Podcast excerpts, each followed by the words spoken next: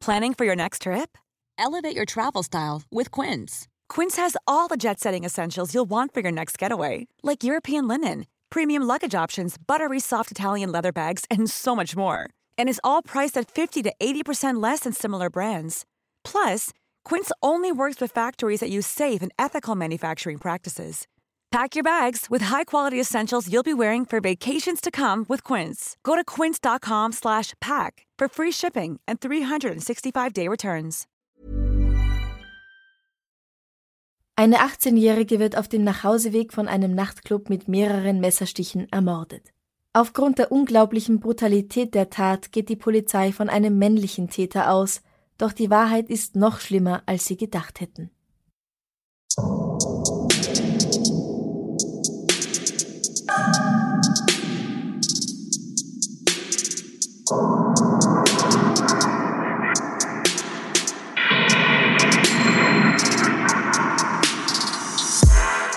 Servus. Christi. Herzlich willkommen bei Darf so ein bisschen Mord sein? Dein Podcast zum Thema wahre Verbrechen. Mein Name ist Franziska Singer. Und ich bin Amber Baumgartel. 7. Juni 1994 in einer englischen Kleinstadt. Die 14-jährige Sharon Carr lockt eine Mitschülerin in die Schultoilette unter dem Vorwand, dass sie eine Münze verloren hat und Hilfe beim Suchen braucht. Als das Mädchen ihr den Rücken zudreht, sticht sie mit einem 10 cm langen Messer mehrmals auf sie ein, sie trifft dabei ihre Lungen. Das Messer von einer Hand in die andere werfend steht Sharon über ihrem Opfer. Sie hat ein Grinsen im Gesicht. Wenn in diesem Moment nicht andere Schüler die Toilettenanlage betreten würden, würde das Mädchen sterben. Nur dank des Einsatzes der mutigen Mitschüler, die nicht lange nachdenken und sofort Hilfe holen, kann ihr Leben gerettet werden. Sharon wird in einer Jugendstrafanstalt untergebracht, auf Englisch Her Majesty's Young Offender Institution. Und ich finde, das klingt gleich viel schöner. Viel erhabener irgendwie. Ja, ja. Mhm. absolut. Und hier zeigt das Mädchen auffälliges Benehmen und weiterhin Gewalttendenzen. Sie versucht zum Beispiel, zwei der Angestellten zu erwürgen. Zwei, okay. Und da ist sie 14? Da ist sie 14 Jahre alt, genau. Und versucht dort erwachsene Angestellte in der Jugendstrafanstalt zu erwürgen. Ja. Ja. Okay. Also einmal vielleicht, aber es kommt zweimal so weit. Wow. Das ist einfach arg. Das ist aber nicht das einzige. In Gesprächen mit Freunden und Familie, die von Seiten des Gefängnisses mitgehört werden, spricht Sharon davon, bereits einmal eine junge Frau ermordet zu haben. Daraufhin erhält sie mehr Zuwendung von Wärtern, um ihr Vertrauen zu erschleichen, und es funktioniert. Sie vertraut sich gleich zwei von ihnen an, einem Gefängniswärter und einem Bewährungshelfer. Sharon gibt nicht ohne Stolz zu, im Juni 1992 ihren ersten Mord begangen zu haben. Nun werden ihre Tagebücher beschlagnahmt, auch welche, die sie noch zu Hause geschrieben hat und die bei ihrer Mutter gelagert sind. In ihnen finden die Ermittler Hinweise auf einen Mord, der zu dem Zeitpunkt bereits seit fast vier Jahren ungeklärt ist. Normalerweise würden wir ja nicht im Tagebuch von jemand anderem herumstöbern, also ich zumindest nicht. Ich gehe mal davon aus, dass du auch nicht. Naja, wenn, wenn das jetzt schon hier jemand anders getan hat und es für den Fall hilfreich ist, dann finde ich, können wir eine Ausnahme machen, oder? Absolut. Und ich schicke dir jetzt ein paar Auszüge aus Sharon Carrs Tagebuch. Sharon schreibt, Ich bin ein Mörder. Töten ist mein Geschäft. Und das Geschäft läuft gut. Ich bin zum Töten geboren. Es erregt mich und macht mich so high, ich will nicht, dass dieses Gefühl aufhört. Jede Nacht in meinen Träumen sehe ich den Teufel, manchmal sogar in meinem Spiegel, aber ich weiß, dass das nur ich bin. In einem anderen Tagebucheintrag wird es noch weitaus grafischer. Das Mädchen scheint tatsächlich einen Mord zu beschreiben, also entweder das oder sie hat eine große Fantasie. Ich steche das Messer in ihre Brust. Ihre Augen schließen sich. Sie fleht mich an, darum steche ich wieder und wieder zu. Ich will ihr nicht wehtun, aber ich muss ihr Gewalt antun. Ich muss ihre Schönheit, ihre Heiterkeit, ihr Gefühl von Sicherheit beseitigen. Da sehe ich ihr Gesicht, wie sie stirbt. Ich weiß, dass sie spürt, dass das Leben sie langsam verlässt. Und ich höre sie nach Luft schnappen. Wahrscheinlich versucht sie zu atmen. Die Luft bleibt ihr hinten im Hals stecken. Ihr ganzes Leben konnte sie atmen, aber jetzt nicht mehr und ich fühle mich glücklich. Ich wünschte, ich könnte dich noch einmal töten. Ich schwöre, dass du mehr leiden würdest. Deine Angstschreie machen mich an. Okay, ähm, also selbst wenn es nur eine Fantasie wäre, wäre das schon ziemlich grafisch und krank für eine Jugendliche, oder? Äußerst bedenkenswert, ja. Ja, aber ich meine, war dieser Mordversuch am Schulklo das erste Mal oder hat sie sowas schon wirklich mal getan? Ja, leider beschreibt sie wirklich einen Mord, den sie begangen hat, und zwar am 7. Juni 1992. Da ist Sharon zwölf Jahre alt. Zwölf? Also eigentlich noch ein Kind? Ja. Wie? Warum? Ja, also bei all dem, was da schon beschrieben worden ist, kann man wirklich vergessen, wie jung dieses Mädel bei dem Ganzen ist. Auch diese Gedanken, die sie da aufschreibt, eben von diesem Mord. Ja. Was sie sich dabei gedacht hat. Wow. Absolut machen wir einen kurzen Rückblick auf ihr Leben. Sharon wird 1980 oder 81 in Belize geboren, einem kleinen Staat in Mittelamerika. Zwischen 1862 und 1981 ist dieses Land Teil des British Empire. Sharons Vater ist ein Alkoholiker, der zu Gewaltausbrüchen neigt, ihre Mutter ist extrem jähzornig und wird dann ebenfalls brutal, Einmal soll sie zum Beispiel zur Strafe für irgendetwas Pfeffer auf der Vulva ihrer kleinen Tochter verteilt haben. Als Sharon noch sehr jung ist, lernt ihre Mutter einen anderen Mann kennen und lieben. Zusammen zieht die kleine Familie nach Surrey im Süden Londons. Hier blüht das Mädchen auf, sie spielt Basketball und wird als spritzig und charmant beschrieben. Aber ein Leben voll Gewalt holt sie bald ein. Ich glaube, ich will gar nicht fragen, aber was passiert da? Der Ex-Mann der Mutter, also Sharons Stiefvater, erzählt in einem Interview mit der Daily Mail, dass er einmal zu ihnen gefahren ist, um ein klärendes Gespräch mit seiner Frau zu führen. Also das ist der Mann, mit dem sie nach England gefahren sind, der erzählt das später in einem Interview. Als er bei ihnen ankommt, erwartet ihn die Frau schon mit einem Topf mit heißem Fett, das sie über ihn schüttet. Die Frau, also Sharons Mutter. Ja, genau, seine Ex. Und Sharon kriegt es mit oder ja, sie kriegt das alles mit. Sie ist da erst sieben Jahre alt. Sie sagt nichts und sie tut nichts, aber sie kriegt es natürlich mit und das macht etwas in ihr kaputt. Ja. Und sie selbst muss ja auch unter ihrer Mutter leiden. Nach diesem Angriff auf ihren Mann oder Ex-Mann muss die Mutter drei Jahre in psychiatrische Behandlung. Sharon verbringt einen Monat bei einer Pflegefamilie, dann ist ihre Mutter schon wieder zu Hause und sie bei ihr. Nun geht die häusliche Gewalt, die sie erdulden muss, weiter.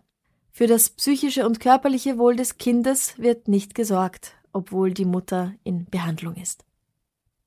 Mr. Carr sagt auch, dass seine Ex schwarze Magie und Voodoo praktiziert hat. Zu ihren Praktiken gehörte unter anderem auch das Töten von Tieren. Und auch dabei ist dann Sharon dabei. Ja. Mit elf Jahren fällt Sharon in der Klasse durch große Gewaltbereitschaft auf. Außerdem beginnt sie Marihuana zu rauchen und in der Nachbarschaft tauchen wiederholt tote Tiere auf, sowie eine Katze, der jemand mit einem Spaten den Kopf abgetrennt hatte. Das heißt, wir haben hier gerade so eine 50-50 Chance, ob das die Mutter oder die Tochter war. Ja, aber es ist gut möglich, dass Sharon hier schon damit beginnt, sich auszuprobieren. Und das Töten gefällt ihr. Sommer 1992. Katie Radcliffe ist 18 Jahre alt. Sie stammt aus einer liebevollen Familie. Die beiden, also Sharon und sie, könnten unterschiedlicher nicht sein. Die junge Friseurin hat sich vor kurzem von ihrem Freund getrennt. Es ist Anfang Juni 1992. Katie feiert im Nachtclub Ragamuffin in Camberley. Hier wird sie zum letzten Mal lebendig gesehen. Fünf Stunden später wird im drei Meilen entfernten Farnborough ihre halbnackte Leiche gefunden. Jemand hat wiederholt in einem Anfall blinder Wut auf sie eingestochen, ihr Körper weist 27 separate Stichverletzungen auf.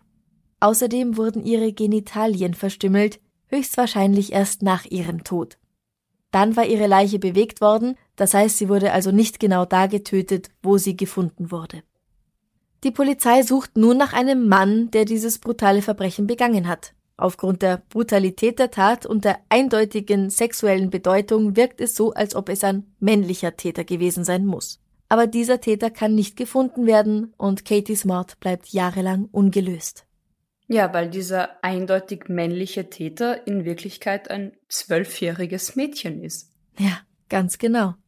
1996 beginnt Sharon, die sich in der Jugendstrafanstalt offenbar sehr sicher und irgendwie unbesiegbar oder überlegen fühlt, darüber zu sprechen, dass sie schon große Lust hätte, eine andere von ihnen zu töten. Sie plant, ihr den Schädel mit einer Flasche zu zertrümmern und sie anschließend die Treppe runterzuwerfen, damit ihr das Genick bricht. Und sie teilt Mitinsassinnen auch mit, dass sie für den Mord an Katie verantwortlich ist, und erzählt natürlich auch am Telefon ihrer Familie und Freunden von so etwas. Mhm. Offenbar ist Sharon im Sommer 1992, obwohl sie erst zwölf Jahre alt ist, so etwas wie ein Stammgast im Club Ragamuffin. Hier trifft sie auf die sechs Jahre ältere Katie. Was genau an diesem Abend passiert, ist leider unklar. Zu dieser Zeit gibt es nur wenige Überwachungskameras und die Ermittler haben nur Sharons Aussage, wir können allerdings davon ausgehen, dass das Mädchen nicht ganz allein gehandelt hat. Nachdem Katie den Club verlässt, steigt sie wohl zu jemandem ins Auto ein und in diesem Auto befindet sich vermutlich auch Sharon. Aber wir wissen doch alle, dass wir zu niemand Fremden ins Auto steigen. Oder haben die gemeinsame Bekannte? Oder? Das weiß ich leider nicht. Ich könnte mir vorstellen, dass jemand Katie versprochen hat, sie nach Hause zu bringen. Mhm. Katie ist da gerade recht frisch getrennt, wahrscheinlich ist sie nicht mehr ganz nüchtern und selbst wenn sie mit dem eigenen Auto hingefahren ist, kann sie jetzt nicht mehr nach Hause fahren und muss es stehen lassen. Da bietet ihr dann vielleicht jemand an, sie heimzufahren, jemand, den sie kennt oder wo sie das Gefühl hat, ihn zu kennen. Also das ist ja manchmal so, man kennt sich irgendwie vom Sehen, mhm. schon mal aneinander vorbeigegangen, schon öfter und dann. Oder man denkt sich, ach, was wird denn da passieren? Mache ich einmal, passt schon. Genau. Das sind jetzt alles sehr vage Vermutungen, oder? Mhm. Das heißt, man weiß da so überhaupt nicht wirklich, was passiert ist. Ja, das Ding ist, dass Sharon zwar gesteht, aber sie ist auch, wie wir hier sagen, eine Geschichteldruckerin. Herrlicher Ausdruck. Also, sie erfindet ganz gern Sachen und ihre Aussage verändert sich mehrmals. Mhm. Sie bietet drei Versionen an, wie es dazu kam, dass Katie getötet wurde, aber in jeder davon ist sie die Mörderin und diejenige, die mehrmals auf Katie Radcliffe eingestochen hat. Sie versucht überhaupt nicht, das auf irgendjemand anderen zu schieben. Mhm. In zwei Versionen behauptet sie, dass sie selbst mit zwei Burschen in ihrem Auto war, die mit Katie Sex hatten. Dann hat sie mehrmals auf die junge Frau eingestochen und schließlich haben sie die Leiche aus dem Auto geworfen. Sie kann die Namen dieser Burschen nennen, die haben aber Alibis und werden als Verdächtige ausgeschlossen. Die Frage bleibt allerdings, wie kann eine Zwölfjährige, ein Kind, den toten Körper einer Frau bewegen? Katie wiegt zum Zeitpunkt ihres Todes ungefähr 55 Kilogramm. Ihr Leichnam wird von der Stelle, an der sie getötet wird, über den Gehsteig und dann noch um eine Ecke gezogen.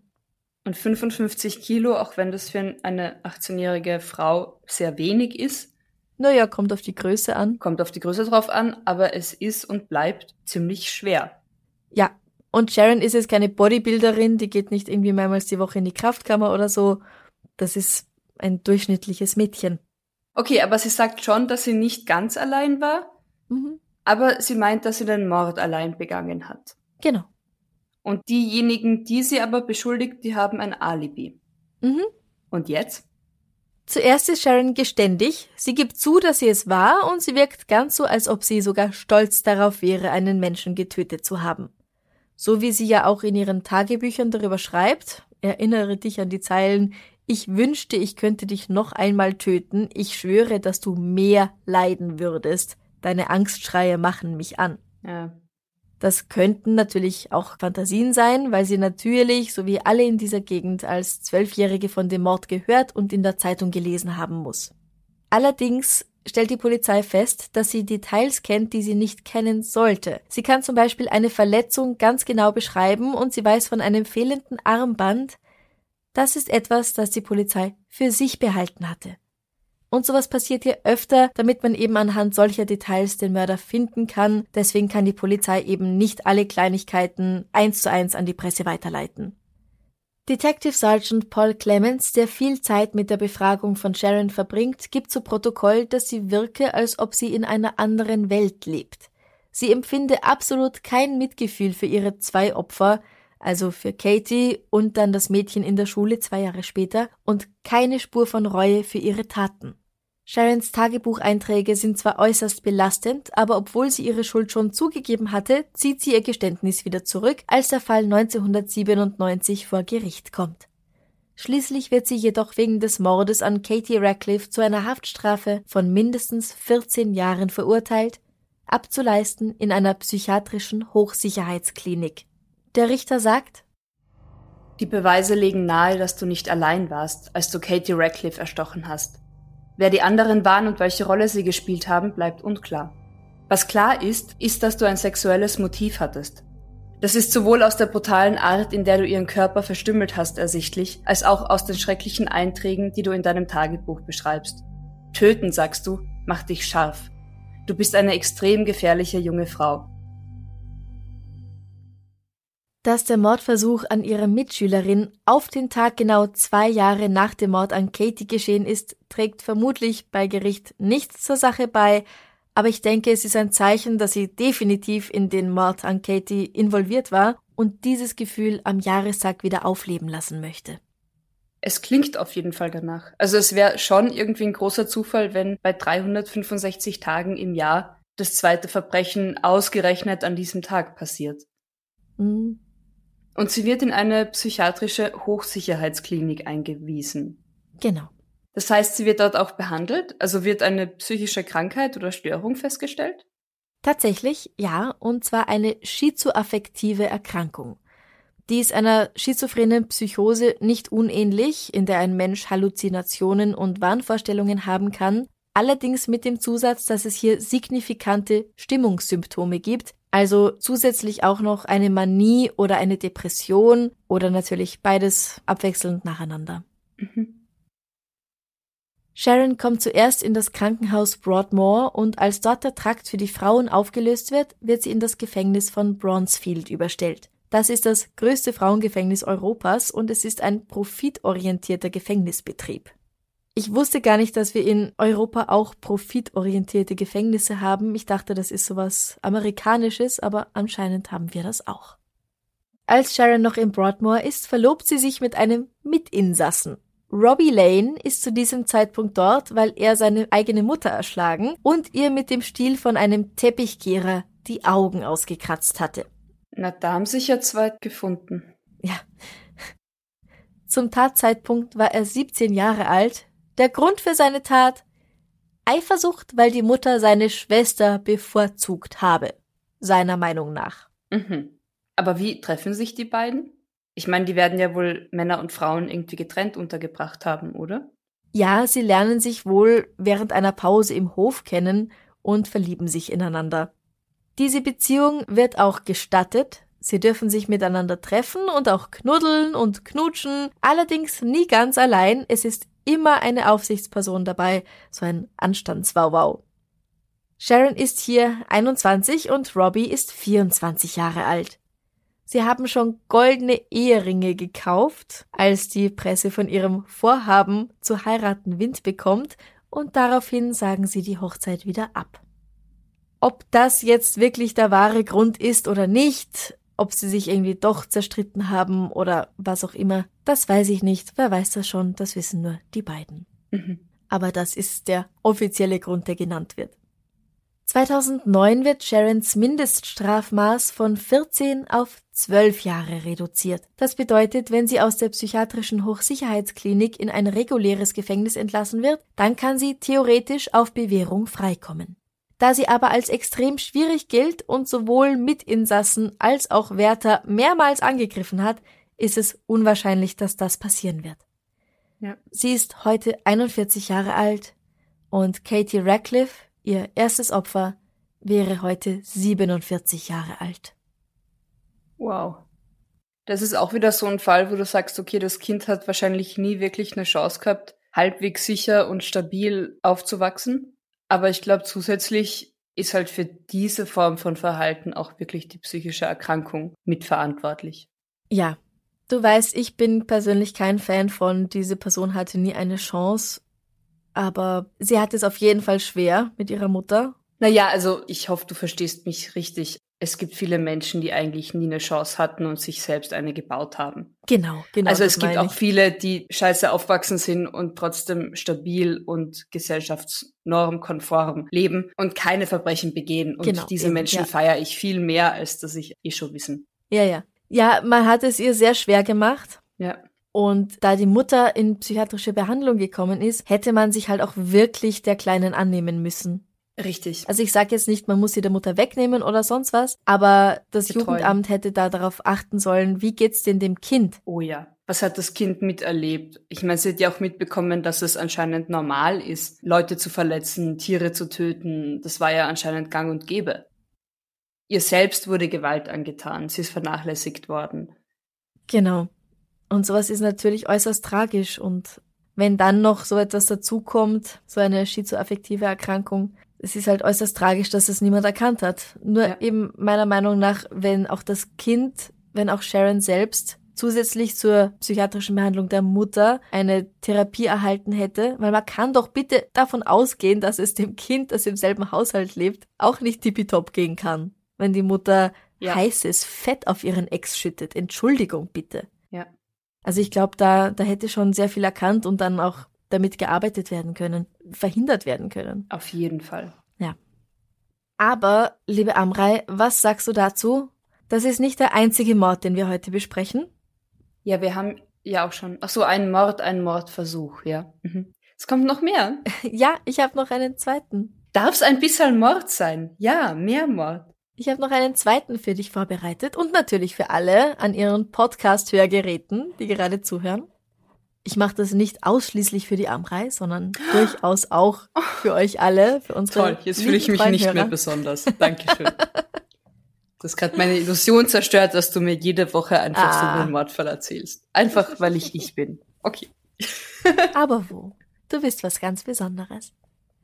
Ähm, und zwar reisen wir jetzt von England in die USA.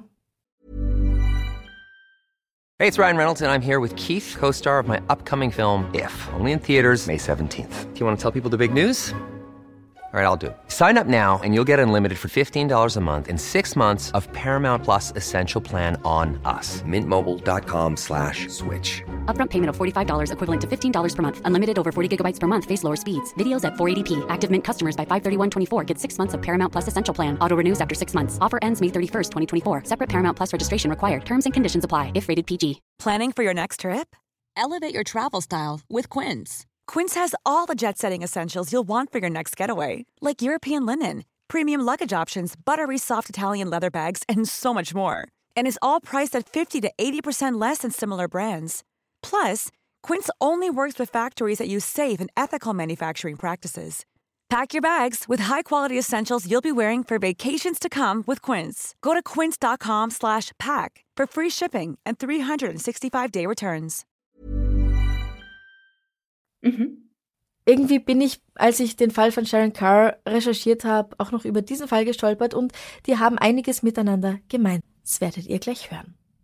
Die Nacht des 27. Juli 1987 ist warm in Warwick, Rhode Island. Die 27 Jahre alte Rebecca Spencer und ihre zwei Kinder teilen sich seit der Scheidung ein Haus mit ihrem Bruder. Die Kinder Stephen und Danielle sind acht bzw. vier Jahre alt. Sie ziehen gerade um, daher ist das Haus schon ziemlich leer, die meisten Möbel fehlen bereits und überall stehen Umzugskartons. Diese Nacht verbringen die Kinder bei ihrem Vater. Beckys Bruder ist auf der Arbeit, er ist ein Sicherheitsbediensteter. Die junge Frau geht mit Freunden essen, erst so gegen Mitternacht ist sie wieder allein und schläft, weil sie kein Bett mehr hat, auf dem Wohnzimmerfußboden ein, während im Fernsehen Musikvideos auf VH1 laufen. Da trifft sie das Messer zum ersten Mal. Und dann weitere 57 Mal, bis sie sich nicht mehr bewegt. Als er sicher ist, dass sie tot ist, nimmt der Mörder das Messer mit, das er aus Beckys Wohnung entwendet hatte. Draußen wirft er es weg. Einen Moment später kehrt er in ihre Küche zurück, um eine Pfanne, die er zuvor berührt hatte, ebenfalls mitzunehmen. Die wirft er ebenfalls draußen weg, einfach in die Büsche. Warum wirft er dann die belastenden Beweise einfach anscheinend recht nah in die Büsche? Dafür gibt's zwei Gründe und sie sind total einfach. Erstens, nicht ordentlich nachgedacht und Mhm. zweitens, total high. Ah ja, das erklärt alles. Trotzdem die Tatwaffe und die entwendete Pfanne gefunden werden, bleibt die Suche nach dem Täter allerdings fruchtlos. Zwei Jahre später geschieht in derselben Gegend von Warwick ein weiterer grausamer Mord. Am 1. September 1989 werden drei Personen in ihrem Zuhause ermordet. Die 39-jährige Joan Heaton wird gewürgt, geschlagen und mit insgesamt 57 Messerstichen getötet. Ihre zehn Jahre alte Tochter Jennifer wird mit 62 und die acht Jahre alte Melissa mit 30 Messerstichen getötet. Ihr kleiner Schädel ist zudem gebrochen und in ihrem Hals bricht ein Messer ab. Der Täter geht so brutal vor, mit so einer Kraft, dass die verwendeten Messer an ihren Knochen absplittern. Oh fuck. Verwendet hat er dafür Messer aus der Küche der Familie. Zwei Wochen lang geht die Angst vor dem Warwick Slasher um, wie die Presse den Täter mittlerweile nennt, auf Deutsch der Schlitzer von Warwick. Die Antwort auf die Frage nach dem Täter ist so schockierend wie die Tat selbst. Es ist der 15-jährige Craig Spencer, ein Nachbar, beinahe noch ein Kind. Wie kommt die Polizei auf ihn? Craig hat bereits einige kleinere Diebstähle begangen, deswegen ist er der örtlichen Polizei bekannt. Die Polizei hat am Tatort bei Familie Heaton fremdes Blut gefunden, das bedeutet, der Täter muss sich bei dem Angriff selbst verletzt haben. Craig hat einen tiefen Schnitt im Finger und keine gute Erklärung, woher er stammt. Also er sagt, na, ich habe ein Autofenster eingeschlagen und dabei habe ich mich geschnitten. Die Polizei überprüft das, aber es hat niemand ein eingeschlagenes Autofenster gemeldet. Und darum fragen sie dann nochmal nach und außerdem wird ein blutiger Fußabdruck gefunden, der von der Größe her zu dem Jungen passt. Dann holen sie sich einen Durchsuchungsbefehl. In der Gartenhütte der Familie Price befinden sich blutige Küchenmesser. Als er zwei Wochen nach der Tat von der Polizei befragt wird, legt Craig ein volles Geständnis ab. Und weil er schon dabei ist, gesteht er auch gleich den Mord an Becky Spencer zwei Jahre zuvor. Da war er 13? Ja, da war er 13, genau. Ich sollte nicht so schockiert sein, wenn davor die Täterin 12 war, aber come on! ja. Und, und warum? Was sagt er? Welche Erklärung liefert er? Dazu äußert er sich eigentlich nicht. Vor dem Mord an Becky hatte er jede Menge Marihuana geraucht und in der Nacht, als er Joan, Jennifer und Melissa tötet, steht er unter dem Einfluss von sowohl Marihuana als auch LSD. Die Ermittler, die ihn befragen, stellen fest, dass er sehr kühl, geradezu emotionslos über seine Taten spricht. Er behauptet, dass er eigentlich nur etwas stehlen wollte, aber dann sei Joan in die Küche gekommen, woraufhin er sie angegriffen hätte, damit sie nicht die Polizei rufen kann. Er habe sie im Kampf gewürgt und geschlagen und schließlich mit dem Messer malträtiert. Durch ihre Schreie geweckt seien dann die beiden Mädchen in den Raum gekommen, deswegen habe er einer von ihnen einen Stuhl über den Kopf gezogen und sie ebenfalls erstochen, damit sie nicht schreien konnten. Er erzählt in kühlem Ton, wie er Joan ins Gesicht beißt, während er auf sie einsticht, und macht die Geräusche nach, die die beiden Mädchen von sich geben, als sie sterben, und dann beklagt er sich über seine verletzte Hand, die so weh tut. Okay, wow. Gut, klar, irgendwie logische Frage als nächstes. Wie sieht's denn mit seinem Familienleben aus? Wie ist er aufgewachsen? Machen wir auch hier einen kleinen Rückblick, wie alles begann. Craig Chandler Price wird am 11. Oktober 1973 als drittes Kind von John und Shirley Price geboren. Seine Geschwister heißen Kimberly und John Jr. Die Eltern sind strenggläubige Baptisten, sie sagen den Kindern, dass sie Gotteskinder sind Gott hat sie ihnen anvertraut, menschlichen Eltern, die sich verpflichtet haben, ihnen zu zeigen, wie man lebt. John Senior ist der Manager einer Pepsi-Herstellung. Shirley hat gleich zwei Jobs als Angestellte in einem Büro und in einem Supermarkt. 1978, da ist Craig vier oder fünf Jahre alt, zieht die Familie von Boston nach Buttonwoods, einer Gegend von Warwick. Das ist ein typischer amerikanischer Suburb, also so eine nette Vorstadt mit Einfamilienhäusern und sehr geraden, rechtwinkligen Straßen. Als Kind ist Craig sehr unachtsam, er tut sich oft weh. Als er drei Jahre alt ist, schlüpft er in einem unbeobachteten Moment aus dem Haus und läuft vor ein Auto, dabei trägt er nur eine Verletzung am Bein davon. Als er sieben Jahre alt ist, trifft ihn ein Stein auf den Kopf, er muss genäht werden. Später bricht er sich beim Sturz von einem Stuhl das Schlüsselbein. Der Junge ist sportbegeistert, er steht auf Football und Basketball und spielt gerne elektrische Gitarre. Er ist ein Scherzkeks, er liebt es, andere zum Lachen zu bringen. Als er ungefähr fünf Jahre alt ist, prophezeit der Pastor der Mutter, dass Craig etwas ganz Besonderes sei, dass er eine besondere Aufgabe zu erfüllen haben würde. Obwohl oder vielleicht gerade weil er sehr intelligent ist, lassen seine Schulnoten zu wünschen übrig und er muss ein Jahr wiederholen.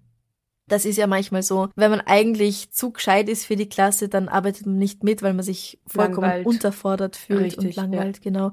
Ja. Und dann muss man halt eben das Jahr nochmal wiederholen. Es gibt manchmal gerade in kleineren Schulen auch keine andere Möglichkeit irgendwie. Um zu fördern, ja. Genau. Als Craig in die Pubertät kommt, entdeckt er Zigaretten und Drogen für sich wie Marihuana und später auch LSD. Er ist kein Leichtgewicht, in seinem jungen Alter wiegt er schon gute 100 Kilogramm und er ist sehr stark. Er beginnt zu stehlen, auch aus verschlossenen Autos, da schlägt er dann kurzerhand ein Fenster ein. Schließlich landet er vor dem Jugendrichter und erhält ein Jahr auf Bewährung. Das gefällt seinen Eltern wahrscheinlich so gar nicht, oder? Ich meine, die sind ja strengstens religiös. Ja, die finden das gar nicht toll und es kommt immer wieder zu Streit. Als er eines Tages total high auf LSD nach Hause kommt, fährt seine Mutter mit ihm zu ihrer Familie nach Boston, wo seine Tante und beide Großmütter lauthals Bibelverse rezitieren, um ihn von seiner Sucht zu heilen. Ah ja, Niederbeten nennt man das in der Nichtfachsprache. Ja, genau. Aber es ist ja auch gut, wenn du irgendwie auf LSD bist, ähm, dass dir dann Leute von Engeln und Dämonen erzählen, oder? Oder brennenden Dornbüschen. Das spornt die Fantasie ja irgendwie eher noch mehr an, als dass du irgendwie zurück auf den Boden der Realität kommst, oder? Oh, das denke ich auch. Ich weiß natürlich nicht, welche Stellen sie ihm da entgegenschreien, aber das ist bestimmt ein arger Trip. Oh Gott. Ja. Ein Faktor, wird er später sagen, der dazu führt, dass er töten will, ist der Rassismus, der ihm in Rhode Island täglich entgegenschlägt. In den 80ern wohnen in dem Bundesstaat fast ausschließlich Weiße. Selbst im Jahr 2010 sind es laut Wikipedia 81,4 Prozent Weiße und nur 5,7 Prozent Afroamerikaner. Schon als Volksschulkind wird Craig beim Spielen auf der Straße genannt, andere Kinder fragen, wo sein Affenschwanz ist, oder er bekommt als einziger die Limonade in einem Pappbecher, während die anderen weißen Kinder aus Gläsern trinken. Das schürt in ihm einen riesengroßen Hass, mit dem er nicht umzugehen weiß, und die Aggressionen, die er empfindet, werden in seinem Kopf immer mehr und mehr, bis er den Entschluss fasst, Dampf abzulassen, indem er jemanden tötet. Als Craig wegen der vier Morde an Becky, Joan, Jennifer und Melissa vor Gericht kommt, wird klar, dass er, da bei der letzten Tat erst 15 Jahre alt war, fast 16, nicht mehr als fünf Jahre im Gefängnis verbringen wird. Das bedeutet, er kommt mit 21 wieder frei. Weil er noch minderjährig, also als Kind bestraft wird, oder wie? Ganz genau. Aufgrund der Rechtslage für minderjährige Straftäter im Bundesstaat Rhode Island wird seine Akte dann versiegelt und somit würde der junge Mann ein Leben führen, ohne dass irgendjemand von den Morden erfährt, die er begangen hat, mit 13 bzw. 15 Jahren. Oh fuck. Oh fuck, denken sich ganz viele. Der Generalstaatsanwalt Stellvertreter Jeffrey Pine setzt nun alles daran, das Gesetz zu ändern um jugendliche Mörder, vor allem diejenigen, die keinerlei Reue zeigen, so wie Craig, für immer hinter Gittern behalten zu können. Einer der Detectives, die an dem Fall arbeiten, gründet die Gruppe Citizens Opposed to the Release of Craig Price, zu Deutsch ungefähr Bürger, die die Entlassung von Craig Price ablehnen. Innerhalb nur eines Monats wird eine Gesetzesänderung durchgeboxt, die nun erlaubt, dass Jugendliche vor Gericht wie Erwachsene behandelt werden dürfen, das heißt also nach demselben Strafmaß verurteilt werden dürfen. Und kann das dann rückwirkend auf Craig noch angewendet werden? Nein, um das bei ihm noch geltend zu machen, dafür ist es zu spät. Aber Jeffrey Pine gibt noch lange nicht auf. Er setzt die Craig Price Bill durch. Das ist ein Gesetz, das es erlaubt, Gefängnisinsassen aufgrund ihrer Geschichte in eine psychiatrische Einrichtung zu verlegen. Und daraus wieder freizukommen als geistig abnormer Rechtsbrecher ist weitaus schwieriger als aus einem normalen Gefängnis. Mhm. Und wie verhält er sich hinter Gittern? Also wir haben ja mitbekommen bei Sharon, dass sie sehr gewaltbereit war. Craig verhält sich auch nicht unbedingt ruhig, aber auch nicht irrsinnig gefährlich. Er isst und trainiert sehr viel, so dass er, als er 20 Jahre alt ist, sehr breit und sehr muskulös ist und an die 150 Kilo wiegt. Er macht im Gefängnis ein Rap-Musikvideo, in dem er davon fantasiert, Polizisten zu töten und gibt damit an, dass er Geschichte machen würde, sobald er freikommt. Er weigert sich, mit einem Psychologen oder Psychiater zu sprechen. Er hofft wohl, dass ihm dann nichts passieren kann, wenn sie ihm quasi nicht in sein Hirn reinschauen, aber ganz so ist es auch nicht. Greg McCrary, ein Experte für Serienmörder, der für das FBI in Quantico arbeitet, wirft einen Blick auf Craigs Unterlagen. Er kommt zu dem Schluss, dass dieser junge Mann zu den brutalsten gehört, die ihm je untergekommen sind. Weniger als ein Prozent aller solcher Mörder erfahren einen derartigen Blutrausch und bislang gäbe es keine Möglichkeit, sie zu behandeln. Craig Price würde mit großer Sicherheit wieder töten, sagt er. Und andere Psychologen kommen zu demselben Schluss. Zu dem Schluss kommen Sie ja nur aufgrund seiner Unterlagen, oder? Genau, ja, das lesen Sie aus Interviews und aus seinem Geständnis ab. Craig weigert sich beharrlich, mit einem dieser Psychologen zu sprechen, eben damit er nicht vielleicht doch noch für geistig abnorm befunden werden kann. Als Craig bei einem neuen Prozess erfährt, was diese Psychologen über ihn denken, ohne ihn je persönlich gesprochen zu haben, brennen bei ihm alle Sicherungen durch und er beginnt im Saal herumzubrüllen. Das ist genau das, was letztendlich sein Schicksal besiegelt und statt mit 21 entlassen zu werden, wird er zu weiteren 15 Jahren hinter Gittern verurteilt. In dieser Zeit lässt der Bundesstaat nichts unversucht, um Craig hinter Gittern zu behalten. Jede Prügelei addiert dann noch ein paar Monate zu seiner Haftstrafe dazu. Craig legt Berufung ein, er versucht zu kämpfen, aber er verliert. Okay, aber das klingt, also bei allem Respekt den Opfern gegenüber, aber das klingt jetzt alles nicht gerade sehr fair Craig gegenüber. Das finde ich auch. Der Grund dafür, warum sie so vorgehen, ist, dass sie hier jemanden haben, der offenbar, beziehungsweise vermutlich, weil sie ihn ja nicht wirklich anschauen können, ein gefährlicher Psychopath ist, der nicht davor zurückscheuen wird, wieder unschuldige Menschen zu töten, sobald er das Gefängnis verlässt. Und das ist halt ein Risiko, das sie nicht eingehen wollen. Ja. Wobei, Gerade weil Rhode Island so ein durch und durch weißer Bundesstaat ist, habe ich schon das Gefühl, dass da ordentlich Rassismus mitschwingt. Ich weiß ja nicht, ob sie sich so anstrengen würden, wenn der Mörder ein Weißer wäre. Ich bezweifle es. Da gebe ich dir recht. Craig versucht in seiner Zeit im Gefängnis oft Beschwerde einzulegen und Unterstützung von Richtern oder den Medien zu erhalten. Seine eigentliche Strafe hat er längst abgesessen. 2004 sagt er bei einem Prozess, der Staat war darauf ausgerichtet, mich zu inhaftieren, anstatt mich zu rehabilitieren. Alles war ihnen recht, um mich drin zu behalten. Aufgrund seiner Gewaltausbrüche wird er 2004 von Rhode Island in ein Gefängnis in Florida verlegt. 2009 wird sein Antrag auf eine Entlassung auf Bewährung erneut abgelehnt. Er soll im Dezember 2020 entlassen werden, da ist er 46 Jahre alt und hat schon 30 Jahre seines Lebens hinter Gittern verbracht. Okay, wir haben jetzt 2021. Ist er frei? Nein, das ist er nicht. 2017 ersticht er einen anderen Häftling und wird dafür zu weiteren 25 Jahren im Gefängnis verurteilt. Es ist unwahrscheinlich, dass er jemals wieder außerhalb von Gefängnismauern leben wird. Also er verbringt einfach sein komplettes Leben, außer die ersten 15, fast 16 Jahre, im Gefängnis. Dieser Fall hat die Gesetzgebung im Bundesstaat Rhode Island nachhaltig verändert. Heute würde ein 15-jähriger Serienmörder oder Mehrfachmörder nicht mehr vor ein Jugendgericht gebracht, sondern als Erwachsener behandelt und verurteilt werden und dann höchstwahrscheinlich zu einer lebenslangen Haftstrafe ohne die Möglichkeit einer Entlassung auf Bewährung verurteilt werden. Also ein guter Präzedenzfall. Ja. Ich kann mir schon wirklich gut vorstellen, dass von ihm tatsächlich eine Bedrohung ausgeht. Ja. Es würde ihm wahrscheinlich sehr helfen, wenn er mit Psychologen sprechen würde. Also, okay, naja, das Ding ist eben, dann, hilft, kommt er, also, ja.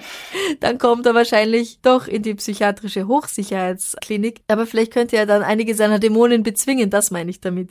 Ja. Und ich weiß nicht, wie es in den USA aussieht, aber wenn er sich, wenn er da tatsächlich sich bessert, dann hätte er wahrscheinlich schon die Chance, auch wieder freizukommen. Oder mhm. hätte die Chance gehabt, weil die Chance ist für immer dahin. Spätestens seit dem Mord im Gefängnis war's das.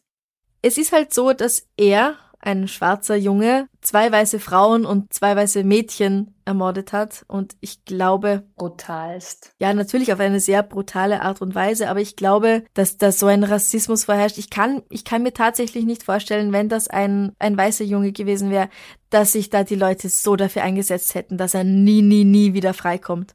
Ja, das glaube ich auch.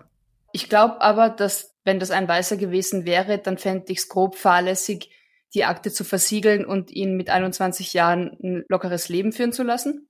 Aber so ist es halt mit jugendlichen Straftätern. So ist es mit, oder so war das mit jugendlichen Straftätern. Aber mit dieser Vehemenz, mit der das verfolgt wurde, dass dieser Bub nicht freikommt und diese tausend Steine, die ihm in den Weg gelegt wurden, vielleicht auch psychologisch so recht, damit er niemanden mehr ermordet, wer weiß. Ja, ähm, ja ich glaube auch, dass seine Hautfarbe das definitiv begünstigt hat. Ja, es ist halt für uns mal wieder unverständlich. Ja, für viele in Amerika ja auch, aber halt. Ja, ja. Ja, wer hat Angst vor dem schwarzen Mann? Es kommt ja eigentlich gar nicht von schwarzen Personen, sondern von, weiß ich nicht mehr, der Pest oder sowas. Ja, aber die Nazis haben es dann geklaut. Ja. Wie alles. Aber natürlich ist das, kann man das sehr gut hier so stehen lassen. Ja.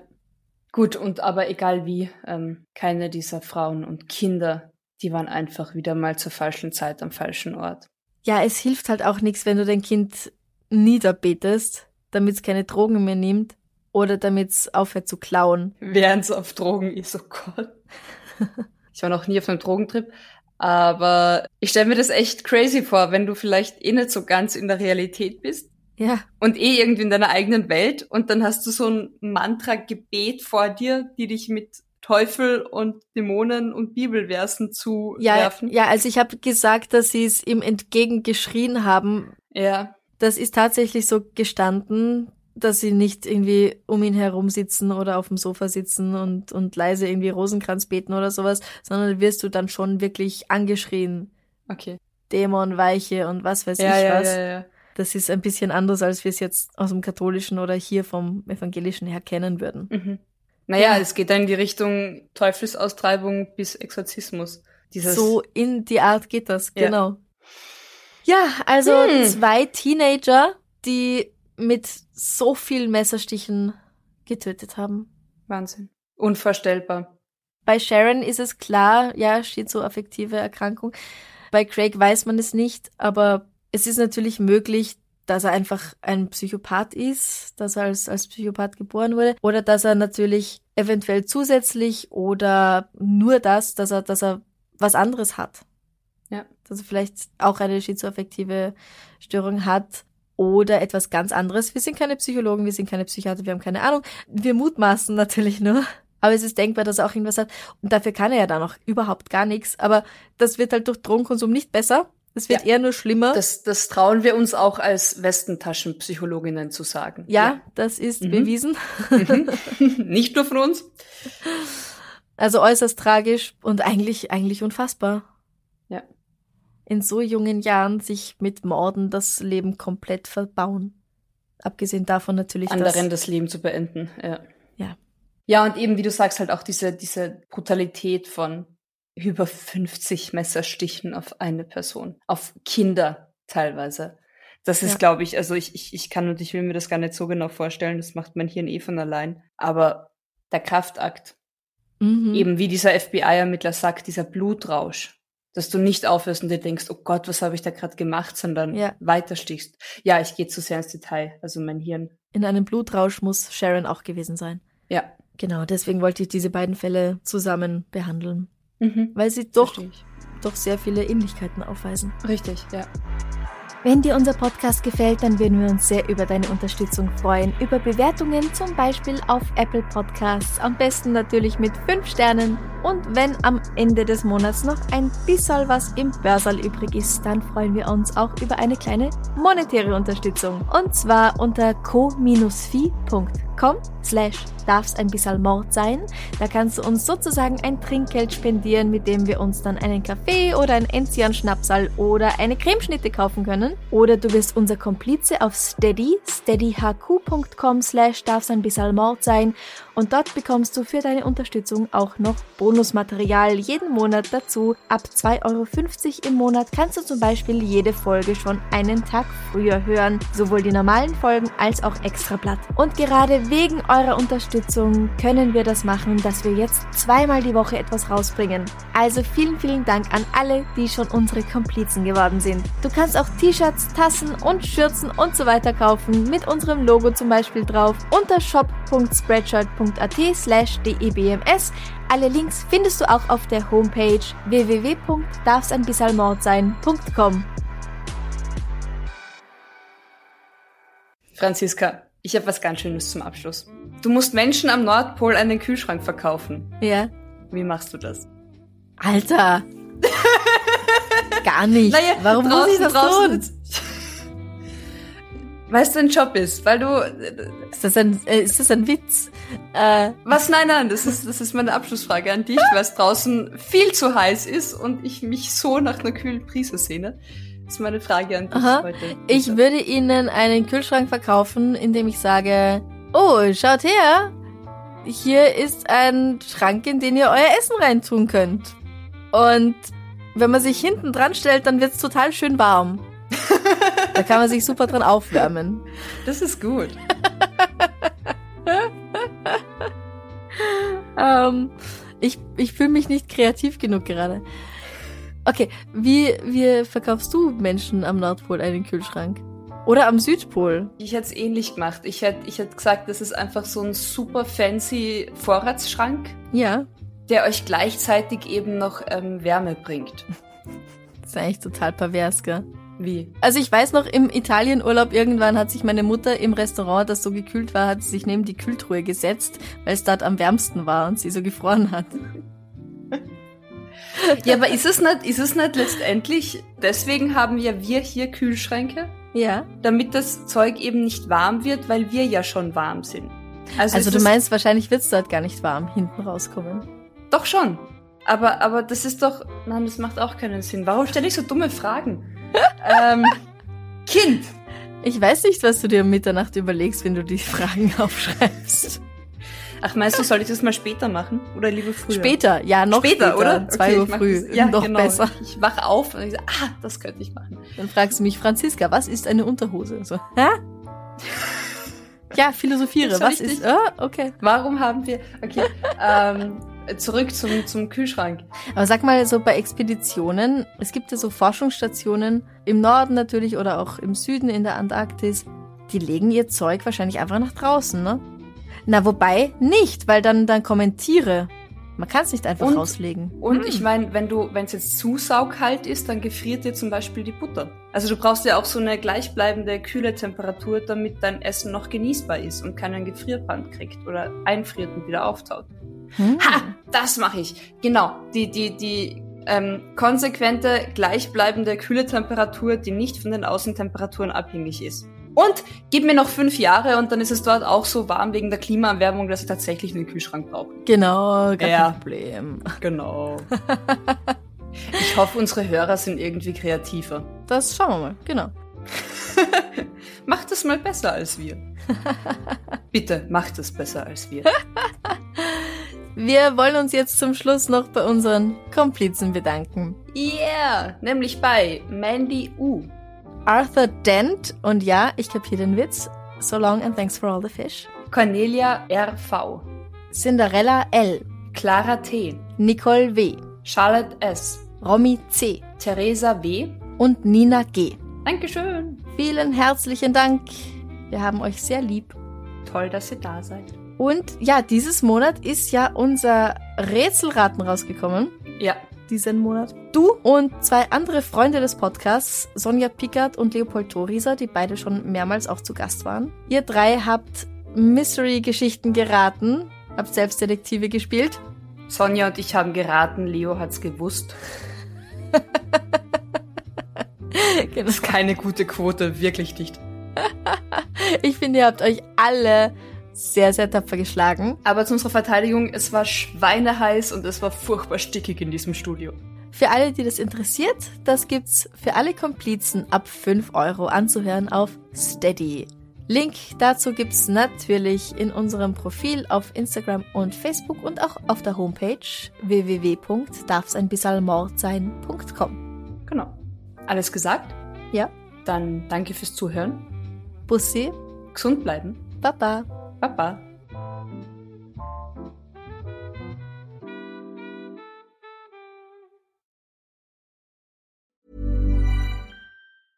Hey, it's Paige DeSorbo from Giggly Squad. High quality fashion without the price tag. Say hello to Quince. I'm snagging high-end essentials like cozy cashmere sweaters, sleek leather jackets, fine jewelry, and so much more. With Quince being 50 to 80% less than similar brands. And they partner with factories that prioritize safe, ethical, and responsible manufacturing. I love that. Luxury quality within reach. Go to quince.com slash style to get free shipping and 365-day returns on your next order. quince.com slash style. Liebe findet den unterschiedlichsten Ausdruck quer durch die Geschichte. Doch ist es wirklich immer Liebe? Lasst uns über Sex sprechen. Von skandalösen Stories aus der Antike über die Geschichte von Fetischen bis hin zu den unanständigen Geheimnissen berühmter Personen. Bei Liebesgeschichte gehen wir der Entwicklung der menschlichen Sexualität auf den Grund. Unterhaltsam, lehrreich und im besten Sinne des Wortes tabulos stellt Franziska Singer, das bin ich, jede Woche die Frage, wer, wann, mit wem und wie. Wer Liebesgeschichte überall, wo es Podcasts gibt.